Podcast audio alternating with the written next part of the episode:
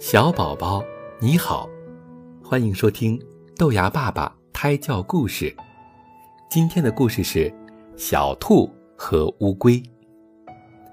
小兔是长跑健将，乌龟是游泳能手，但是他俩上学经常迟到，这是为什么呢？是他俩睡懒觉吗？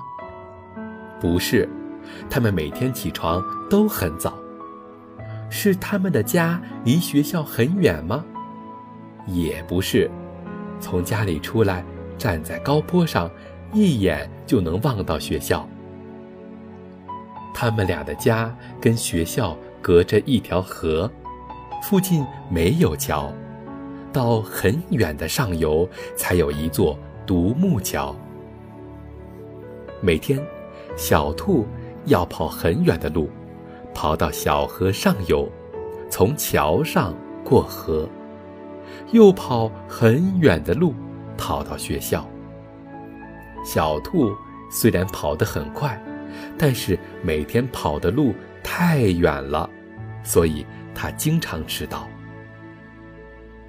每天，乌龟从家里出来，就从河里游过去，但是它走路。太慢了，从家里走到河边要花一个多小时。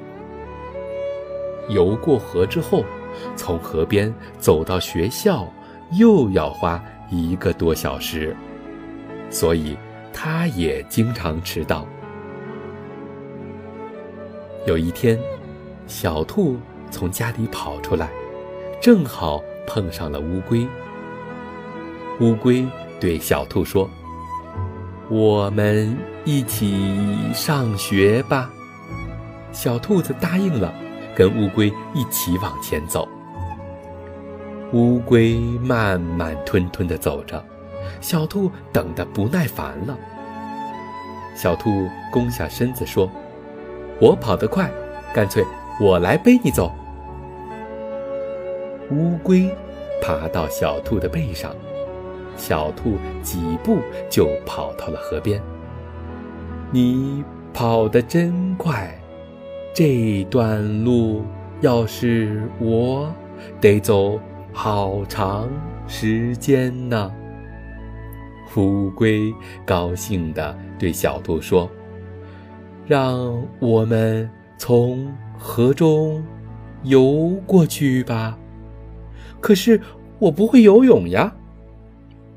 乌龟说：“没问题，我背着你游过河去。”小兔坐到了乌龟的背上，两人很快就过河了。